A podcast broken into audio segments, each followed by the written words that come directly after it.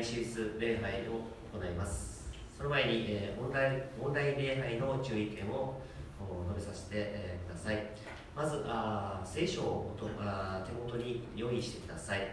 えー、聖書朗読の時は一緒に声を出してお読みください。ながら礼拝何かをしながら礼拝すること。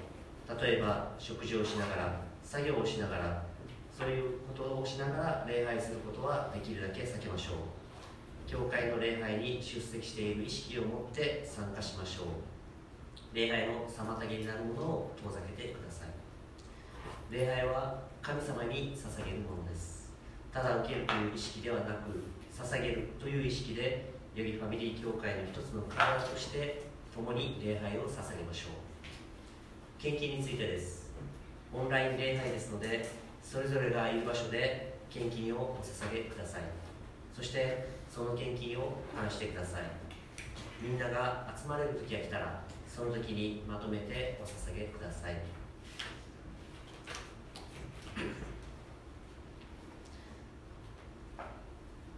ヤベツは彼の兄弟たちの中で最も重んじられた。彼の母は私が痛みのうちにこの子を産んだからと言って彼にヤベツという名を付けていた。ヤベツはイスラエルの神に呼び求めていった。私を大いに祝福し私の地境を広げてくださいますように。見てが私と共にあって災いから遠ざき私が痛みを覚えることのないようにしてください。神は彼の願ったことを叶えられたアメン。お願いします。主よ私たちはあなたに呼び求めあなたに私たちの全てを委ねて歩んでいます。また私たちが苦しい時私たちが大変な時もあなたは必ず私たちを共にいてくださって私たちが災いに遭うことのないように目に見えるものが災いと見えたとしてもそれは災いではなくあなたの見ての中にあることを感謝いたします、えー、離れているところ近くにいるところ私たちは全てにおいて、えー、共に主をあなたを心から賛美し心から礼拝いたします。そのそれぞれのいるところで主が共に祝福してくださっていることをありがとうございます。この日曜日の朝も心より感謝いたします。最初から最後まであなたが私たちを導いてくださいますように。この祈りを尊い主イエス・キリストの皆によってお祈りします。アメン。では少子を共に告白してまいりましょう。お立ちになられる方はお立ちになってください。詩篇100編1節から5節。少子全地を主に向かって喜びの声を上げよう喜びを持って主に仕えよ喜び歌いつつ見舞いに来たれ。知れ主こそ神。主は私たちを作られた。私たちは主の者主の神その牧場の羊である。感謝しつつ主の門に賛美しつつその大庭に入れ主に感謝し皆を褒めたたえよ。主は慈しみ深くその恵みは常しえまで。その真実は世々に至る。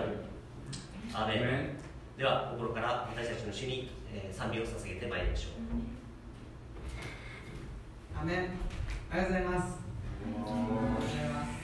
私たちの主に、えー、共に賛美を捧げていきましょう。立てる方はずっと立って喜びを持って神様を礼拝していきましょう。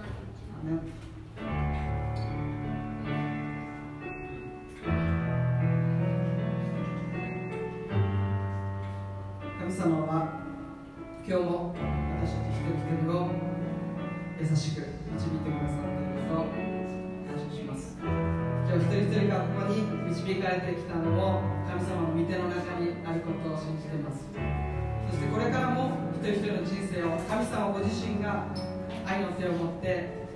導いてくださる方であることを告白しながら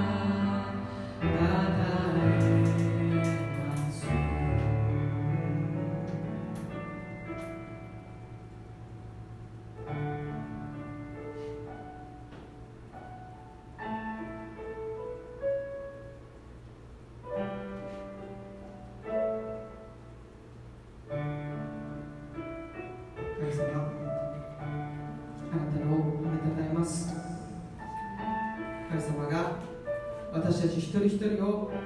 愛を持って私たちを創造してくれたこと作ってくれたこと心から感謝します。そして私たちを愛し作ってくれただけではなく私たちが自分ではどうしようもないところから私たちを救おうとあなたがこの地上に降りてきてくださり十字架にかかってくださったことを今日も心から感謝します。あなたはその愛によって私たちが今日も生きる力が与えられていること心から感謝します。あなたはその打たれたその打ち傷のその贖いの御手によって今日も私たちを支え導きまた慰めてくださること感謝します。変わらない慰めであるあなたが共にいてくださることにまたあなたご自身に私たちが目を上げていくことできますようにどうぞ主よこの礼拝続けて主ご自身が導いてくださり今日生きる力を主が与えてくださいますようにお願いいたします。私たちの人生をあなたが豊かに導いてくださりまた素晴らしい計画を備えてくださっていることを感謝します。主あなたは本当に良いお方です。良い父であることを心から感謝します。今日も私たちの人生を今日という日を主が導いてくださいますようにお願いいたします。全ての栄光をイエス様あなたにお返しします。イエス・キリストの皆によってお祈りいたします。アメン。主に栄光を返しいたします、うん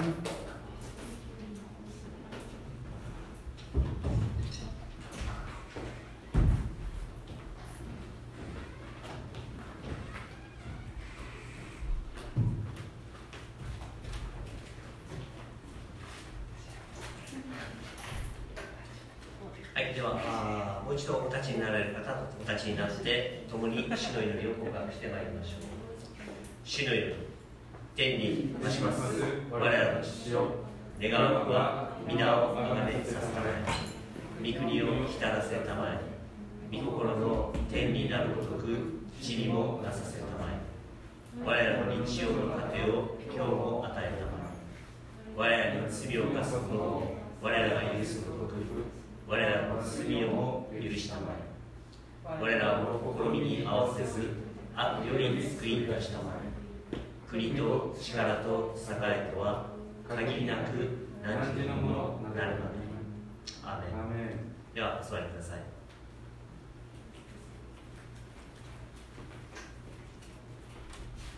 本日のお聖書箇所は使徒の働き6章8節から15節です。司会者の方でお読みいたしますので皆さんは目で持って心の中でお読みください使徒の働き6章8節。さてステパノは恵みと力に満ち人々の間で大いなる不思議と印を行っていた。ところがリベルテンと呼ばれる街道に属する人々。クレネ人アレクサンドリア人またキリキアやアジアから来た人々が立ち上がってステパノと議論した。しかし彼が語る時の知恵と御霊に対抗することはできなかった。そこで彼らはある人たちをそそのかして私たちは彼がモーセと神を冒涜する言葉を語るのを聞いたと言わせた。また民衆と長老たちと立法学者たちを洗脳しステパノを襲って捕らえ最高法院に引いていった。そして偽りの商人たちを立てて言わせた。この人はこの聖なるところと立法に逆らう言葉を語るのをやめません。あのナザレ人イエスはこの聖なるところを壊しモーセが私たちに伝えた慣習を変えると彼が言うのを私たちは聞きました。最高法院で席についていた人々が皆ステパノに目を注ぐと彼の顔は見つかりの顔のように見えた。アメン。本日はこの箇所からいつも共におられるイエス様という説教題で山城久先生に取り次いでもらいます。久先生よろしくお願いし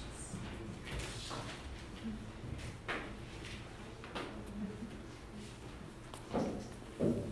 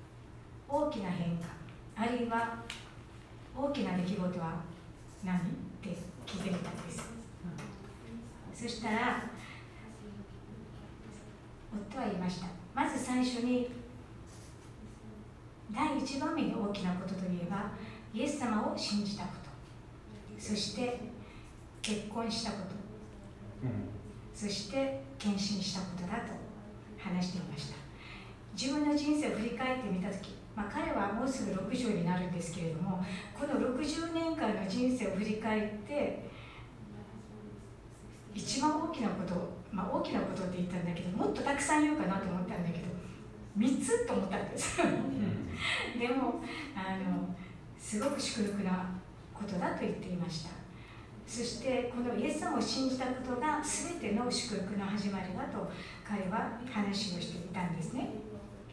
私たちの人生を振り返ってみますと私たちの人生にはいくつかのターニングポイントがあったと思います。それは自分で変わろうというよりも外から強いられてそうなっていく場合が多いのではないでしょうか。例えば大きな問題があった時試練や困難に遭遇した時また病気をした時がそうであるかもしれません。私の人生にもいくつかのターニングポイントがありました。それは一番大きなことは私も同じようにイエス様を信じた時だと言えると思います。私がイエス様を信じた頃は自分の人生につまずいていました。そして絶望しこの先どうやって生きていけばいいかわからない。そのような状況の中最後の手段としてもう神に頼るしかない。そう思って、まあ、教会に導かれたわけですけれどもそのことが後になって私の人生を大きく変えていく結果になっていきました。イエス様を信じる前と信じた後の人生は全く違う。今までとは違う新しい人生になりそして喜びの人生となりました。これが私の一番のターニングポイントだと言えます。聖書の話に入りますけれども先週元木伝道師がお話をしていた箇所を少し振り返ってみますと当時の主題教会に問題が起こったということがありました。どういう問題かと言いますと教会の中には2つのグループが存在していまして1つはギリシャ語を話すユダヤ人のグループ。もう1つはユダヤヘブライ語を話すユダヤ人のグループ。その2つがあのいたわけです。ギリシャ語を話すユダヤ人をヘレニストのユダヤ人。ヘブル語を話す人たちはヘブライストのユダヤ人。そういうふうに呼ばれていました。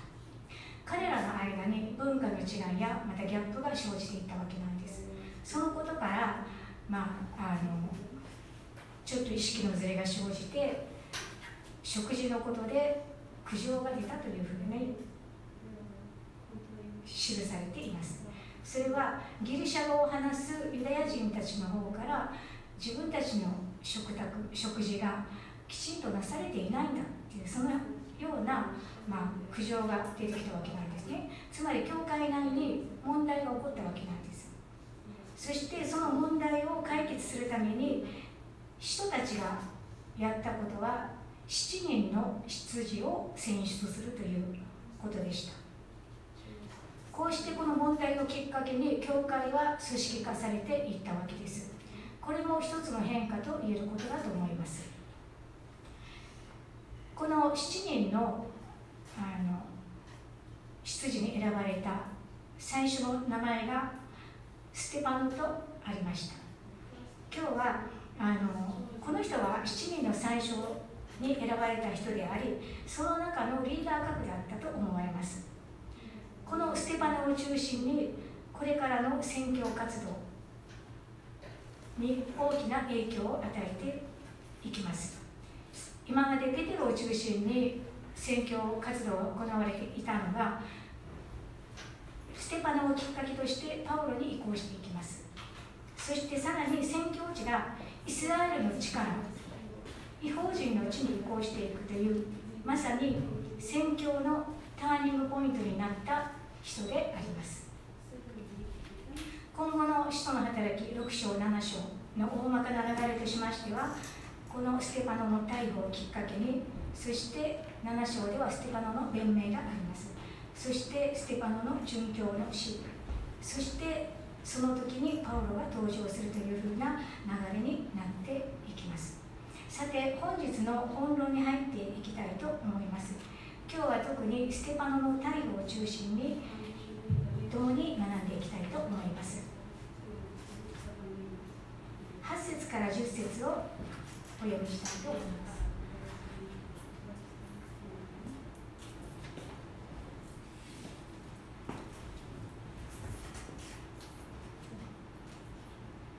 すさてステパノは恵みと力に満ち人々の間で大いなる不思議と印を行っていた。ところがリベルテンと呼ばれる街道に属する人々クレネ人アレクサンドリア人またキリキアやアジアから来た人々が立ち上がってステパノと議論をしたとあります。ステパノはあの、え、7人の執事として選ばれたんですけれどもそれは食卓の奉仕に就かせるために彼らは選ばれました。ですけれどもステパノの働きというのは教会内の食事の配給であったりとかまた教会内だけの働きにとどまるのではなく本質的には彼は伝道者としての働きをしていた。人であります。そして彼の奉仕は奉仕の特徴といいますと恵みと力に満ちて奉仕をしていたと聖書では記されております。恵みというのは私たちの能力ではありません。また私たちの資質でもありません。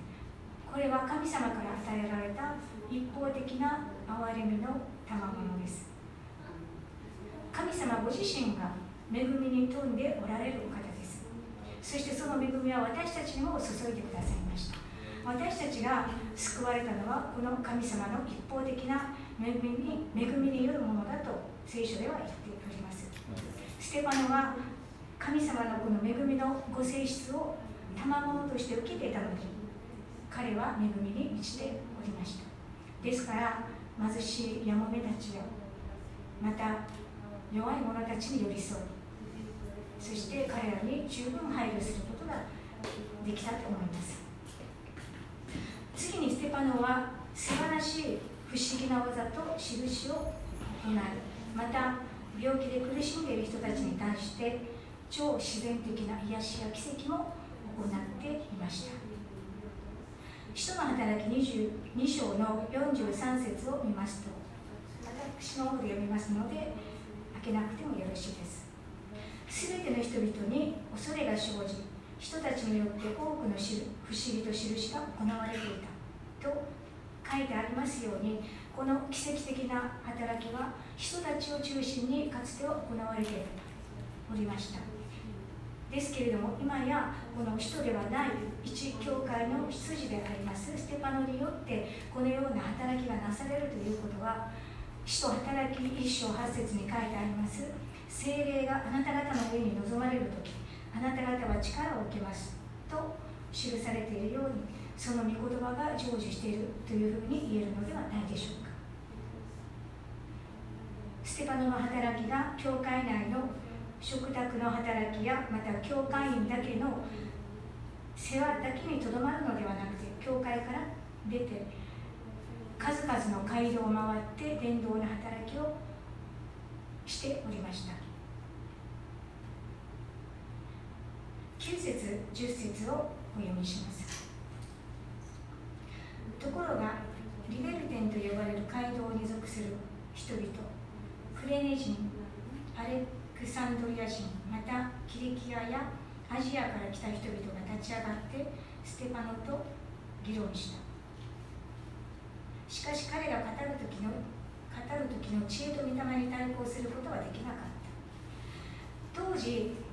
ユダヤ人たちの間で神殿に代わるものとしてユダヤ人たちは多くの街道を建てました。この街道のことをシナゴーと言いますけれどもあのそのかと言いますと彼らがバビロン捕囚の後に、まあ、散らされていったわけです。ですから彼らは実質的にエルサレムで神様を礼拝することができなくなりました。ですからその地域で街道を建てて神殿に代わるものを建ててそこで礼拝を捧げるようになりましたけれどもその数はエルサレムを中心に480ほどの街道があったと言われています。この街道はユダヤ人の祈りの場でありまた礼拝する場所でありまた教育冠婚葬祭などのコミュニティセンターのような役割も果たしていたようであります、まあ、私たちが今集っているこの教会と割と似たようなあの感じのものでですけれどもそこでは動物のあの犠牲の捧げ物というのは行われてはいませんでした。そのたくさんある街道のうちの一つでありますこのリベルゲンの街道にステパノは行ってそこで伝道活動をしているわけですけれどもリベルテンとは自由にされたものという意味があります。これは奴隷から自由にされた人々そしてその子孫のことを言っています。この街道にも4つのグループがいました。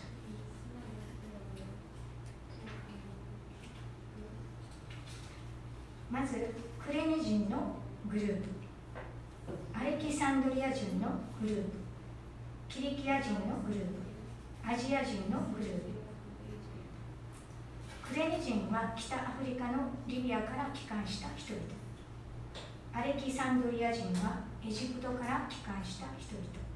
キリキアとアジアは現在のトルコ地方から帰還してきた人々ですね。キリキアは皆さんも聞いたことがあると思いますけれどもパウロの出身地でもあります。パウロはキリキアのタルソという町の出身であります。ですからパウロはこの教会のキリキア人のグループに属していただろうと言われています。ステパノの賜物としてさらにステパノには知恵が与えられていたとあります。7人の役員が選出された時に御霊と知恵に満ちているというのが条件でした。ですからステパノはこの条件にかなって選ばれておりますから御霊に満たされてそして当然知恵にも満ちておりました。この4つのグループのさまざまなあの観点から議論を持ちかけられた時に彼はその知恵を持って反論することができました。人々は彼が知恵と御霊によって語っていたので反論することはできなかったとあります。次回、え、7章以降にステパノの弁明が弁明が出てきますけれども彼が単なる知識によってではなくて知恵によって語っているのがわかると思います。知恵というのはどういうものでしょうか？知恵とは単に頭がいいとかあるいは知能指数が高いとかそういうものではなくてそれ以上のものであると思います。例えば何が最も大切なことであるのか。それを本質を見き、ま、見極める識別力でありまた何を語り何を語ってはいけないかということを判断するような力であります。ステパノはこの知恵によって教会内外の諸問題に対処していきました。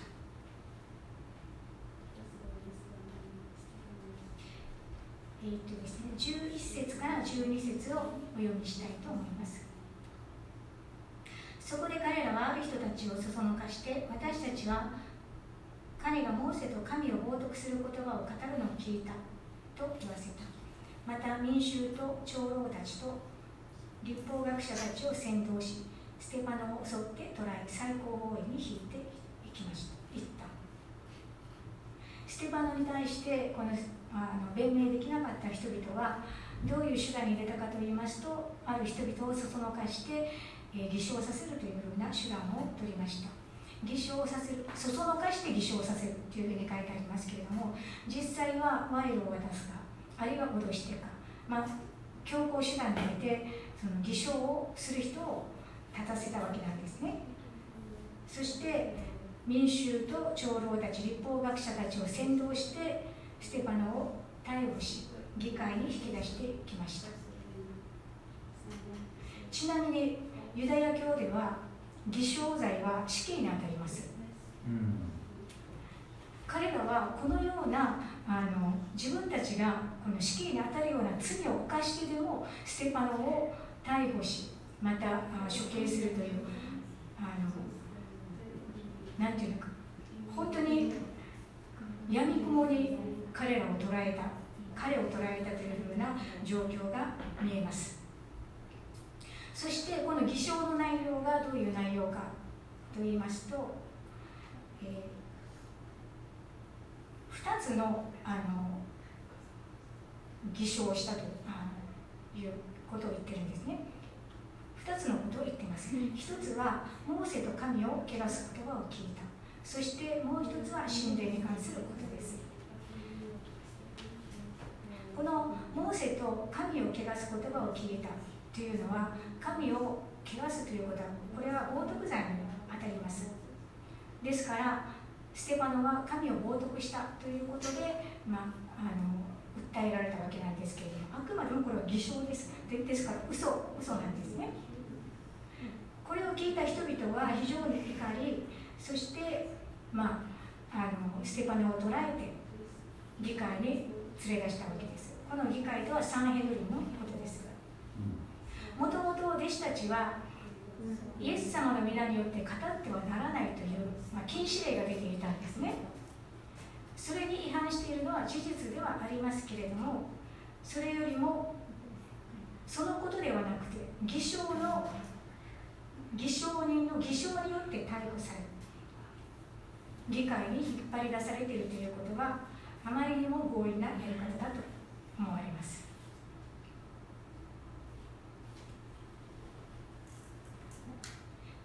そして13節読みます。そして偽りの証人たちを立てて言わせた。この人はこの聖なるところと立法に逆らう言葉を語るのをやめません。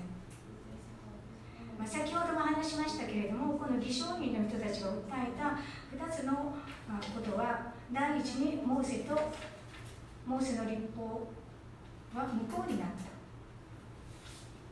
モーセの立法が無効になった。モーセの立法は破棄された、まあ、そのそういうふうに言っているんですけれどもそれに対してはパリサイ派の人たちは非常に激怒したと思われます。なぜならパリサイ派の人たちは立法に基づいて厳格な生活を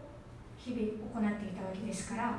これに対しては非常にあの怒ったことでしょう。ですけれどもステパノの弁明をずっと見ていきますとあのステパノはあのモーセの立法が無効になったというわけではなくてイエス・キリストの死と復活によって新しい契約の時代に入っていったんだっていうふうに言っているんです。ですからあの話の内容あの話の内容をすり替えているような感じがいたします。イエス様がユダヤ教のあらゆる人物や制度よりも優位に立っている。ですからメシアの死によってモーセの立法が無効になり、そして新しい契約の時代に入ったんだっていうのがステパノのメッセージの要点であり中心でありました。ですからステパノの弁明はモーセや神殿に逆らうものではないんだということをあの、ステパノはそのように話しているんですけれどもですけれどもそれを受け入れない人々にとっては多分ステパノの弁明はもはや耳に入ることはありません。そしてもう一つは神殿のことです。神殿に逆らうことに関しては神殿を取り仕切っているサドカイ派にとっては非常に聞き捨てならないことであったと思われます。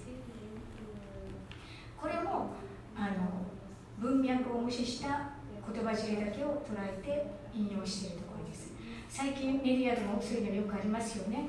あの話の全体の意味をあの理解するのではなくてその一節だけを取り取り出してすごく批判するというそのような今手法があのメディア上でもありますね。本当にこれは大きな問題だと思います。その人が何を言わんとしているのかその本質をやはり見抜く力を私たちは持たなければいけないかなと思います。神殿に関してですけれどもかつてあのイエス様はこのようにおっしゃっています。マタイ12章6節。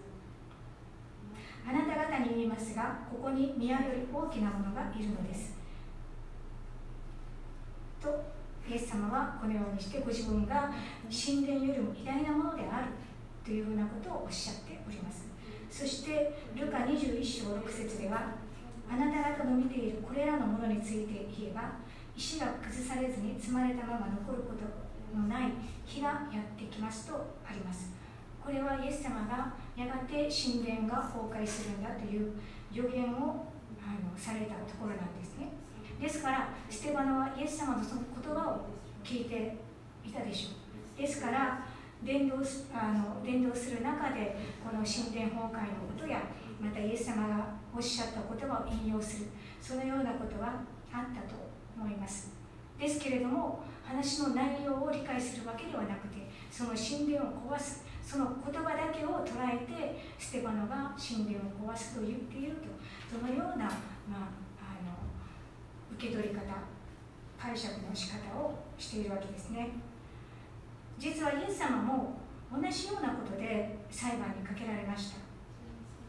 マルコ14章58節には私たちはこの人が私は手で作られたこの神殿を壊して3日のうちに手で作られない別の神殿を作ってみせるというのを人々は聞いて非常に怒り狂ったというのがありました。これはイエス様がこの神殿を壊すと言っているのではなくてご自分の十字架の死と復活のことを予言して言われた言葉なんですけれどもこれらも文脈を無視してイエス様が神殿を壊すと言った。そのように人々は話の内容をすり替えているわけですね。ですからイエス様もかつてこのような不当な扱いを受けて裁判にかけられてやがて十字架の死に向かっていったように今同じようにステパノも不当な扱いを受けて議会に引き出されて裁判にかけられようとしているわけです。ですけれどもステパノがこの経験したことはすでにイエス様が経験されたことであります。少し前に弟子たちが伝道をして捕らえられて背中に鞭を受けた時に弟子たちは皆のゆえに恥ずかしめられることを喜んだというような箇所がありました。イエス様の苦しみを自らも受けることによってイエス様の思いを知りイエス様に少しでも近づくことができたということを彼らは喜びました。ステパノもイエス様が通った道を通っております。ですから彼は孤独な戦いをしているわけではありません。人から誤解されたり中傷を受けたりまた不当な扱いを受ける。そのようなことが私たちもあるでしょう。外から突然やってくる試練の時に私たちは一人で戦っているわけではありません。神を恐れて歩む人は誰でもその人のそばにまた前にイエス様が共にいてくださりイエス様が先に進んでくださって一緒に困難に立ち向かってくださる。イエス様はいつも私たちと共におられると聖書では言っております。ステパノはそのことをよく理解していたと思います。ですから裁判にかけられようとしているステパノの顔は見つかりのように見えたと15節では書いてあります。ステパノの生涯を考えてみますとこれはクリスチャンでない人から見たら不幸な人生に見えるかもしれません。ステパノはあのクリスチャンの中で最初の殉教者となりました。彼が殉教したのは西暦35年か36年頃だと言われていますがイエス様が十字架にかかられてほんの数年しか経っておりません。年齢的にもまだ若くこれから人生は進んでいくそのような年齢であったかもしれません。肌から見るとこんなに若くして死んでしまう。かわいそうだな悲惨な人生だなって。思われるかもしれません。そう思う人もいるでしょう。でもステパナ自身もそう思っていたでしょうか。多分そうではなかったと思います。ステパノは主のために自分の命を差し出しても惜しくはないんだそのような信仰を持って宣教活動をしていたのだと思います。ですから彼の顔は見つかりのように鮮やかで愛に満ち平安に満ちていたのでしょう。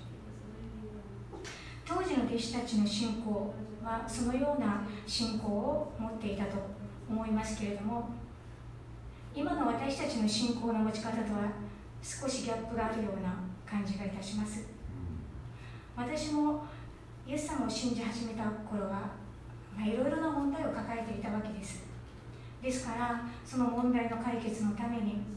これからどう生きるべきかわからない。その解決を見出すために私は教会に行ってイエス様を信じたら何か変わるかもしれない、まあ、そういったいわばご利益的なものを求めて教会に行ったわけです。そして教会に行き始めるとイエス様を信じてよかったねって。素晴らしいんだよって。イエス様を信じたら問題解決されるんだよって。病気も治る。祈れば何でも祈りに応えてください。ですから何か必要なものがあれば祈ればいいんだ。主が与えてくださる、まあ、そんなふうなことをよく聞いたわけなんです。ですから、まあ、新米クリスチャンとしてはそういう話ばっかりを聞くとなんだかすごいなと思ったんですね。このイエス様ってすごいお方だ。私の願いを何でも叶えてくださる。これからの私の人生は何の問題もない。必要なものを全て満たされる。なんて素晴らしいんだ私の人生はバラ色だと思ったんです。もちろんこれはあの間違いではないと思います。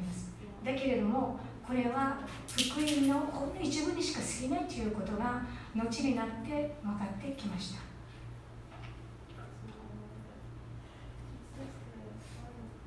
本当の神様の恵みというのは、まあ、しばらく教会にあの通いながら最初はその何か良いものだけが与えられたらいいこのご利益だけを求めてあの言っていたようなんですけれどもでもあの聖書の話を聞くたびにまた他の人たちの証を聞くことに分かったのは本当の恵み本当の祝福というのはイエス様が私の罪のために身代わりに死んでくださったということだったんですね。私は今まで罪のことが分からなかったんですけれどもその時から罪って何だろうって考え始めました。それは私がこれまで犯してきた悪いこと人を傷つけたこと人を憎んだりしたことそして自己中心的な自分のことしか考えないような生き方をしていた。ことそのようなことが罪だということが分かりました。そしてその罪の結果が今の自分なんだっていうことを知ったわけですね。でもイエス様はその私の罪のためにご自分が身代わりになって罰を受けてくださり十字架にかかってくださりそして死んでくださいました。イエス様はその後3日目に復活し天に上げられて今も生きておられます。そのイエス様がいつも共にいてくださる。私と共にいてくださるんだっていうのが本当の祝福であり大きな恵みであるということに気がつく。ついてきました。私たちの人生にはあのイエス様を信じていても信じていなくても同じような人生の苦しみがあります。人間には4つの苦しみがあると言われています。それは皆さんも聞いたことはあると思いますけれども小老病死という4つの苦しみがあります。これは仏教用語だそうですけれども小っていうのは生まれるですね。生まれるのは母親が出産するときに母親は産みの苦しみがありますけれども実は子供も同じように苦しんで生まれてくるということです。あの私のあの長女の出産の時になかなか生まれなくてですねあの監視で頭を引っ張ったんです。無理やり引きずり出したんですあの私も苦しいんですけれども多分子供は覚えてはいないかもしれないんですけれども非常に苦しい時だあったと思います。そしてもう一つがこれから苦難の人生が始まるという意味もあるそうです。そしてローはオイルです。最近ですねオイルを感じるんですよ。時々一番問題なのは何かっていうとあの物の名前が出てこない。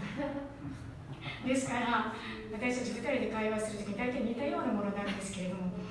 あれあれあれって言うんですよ。あれなんだっけって言ったらそしたらああれねって話が通じるようになっ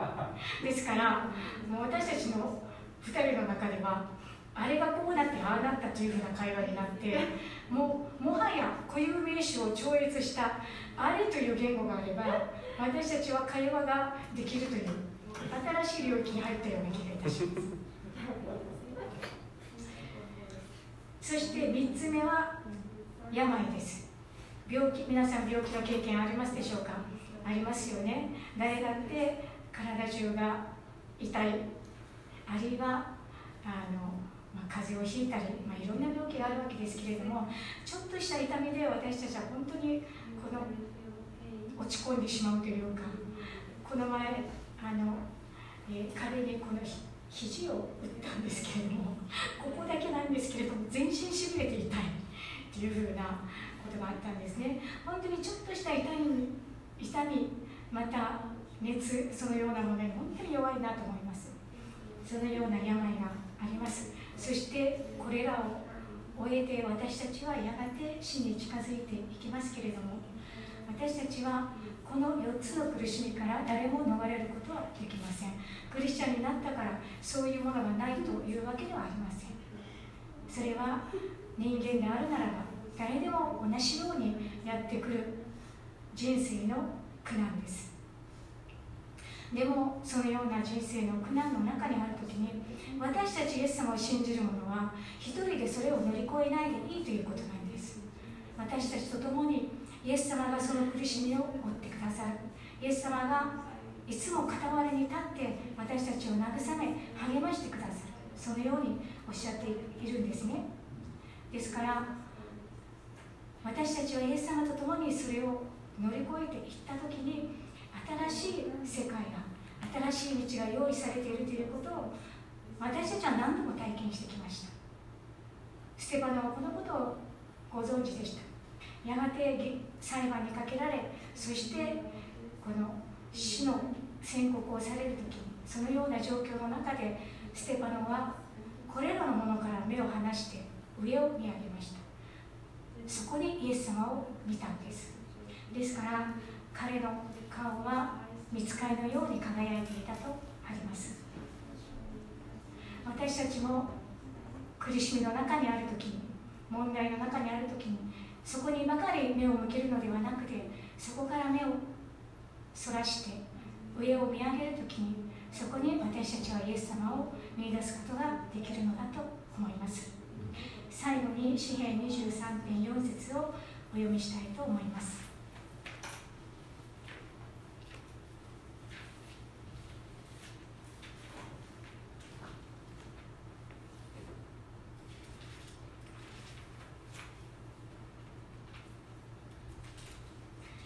23編の4節。前半の部分だけ読みたいと思います。たとえ死の影の谷を歩むとしても私は災いを恐れません。お祈りをいたします。天の神様皆をあめて賛美をいたします。今日はステパノの信仰を見ました。ステパノのこの殉教の間際にイエス様を見上げて彼の顔は見つかりのように輝いていたとあります。私たちもいろいろな試練や困難がありますけれども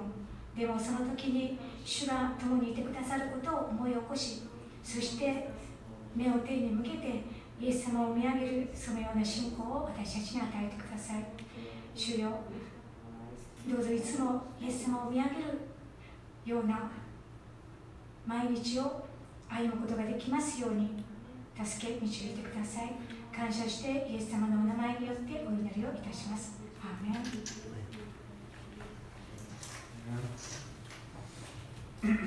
ン。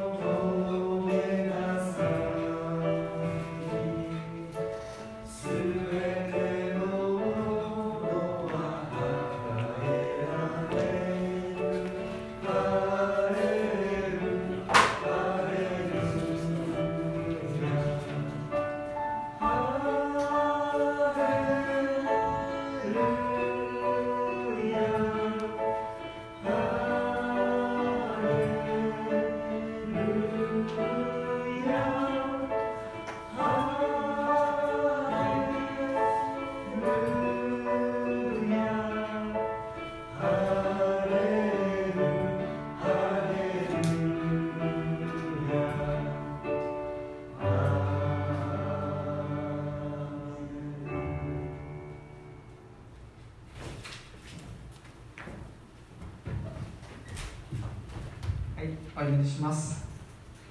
愛する天のお父様、あなたの皆を褒めたたえます。今日はあステパノのところから、あなたご自身が私たち一人一人に語ってくださったことありがとうございます。ステパノも外からの厳しい迫害の中にありました。問題も問題の中にステパノがいたときに、ステパノは神様を見上げました。主よ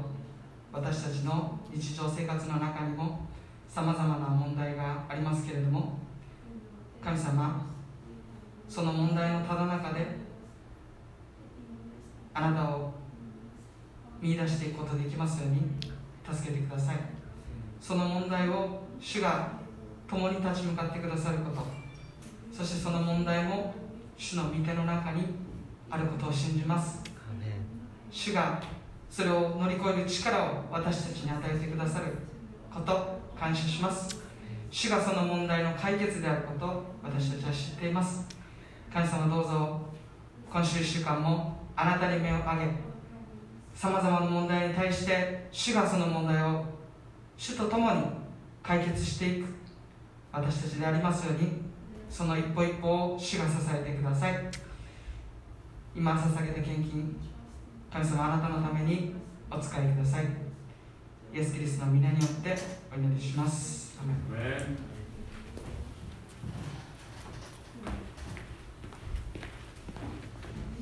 はい、ではお立ちになってください。えー、省営祝祷を山下さん教牧師にお願いいたします。以上です。よろしくお願いします。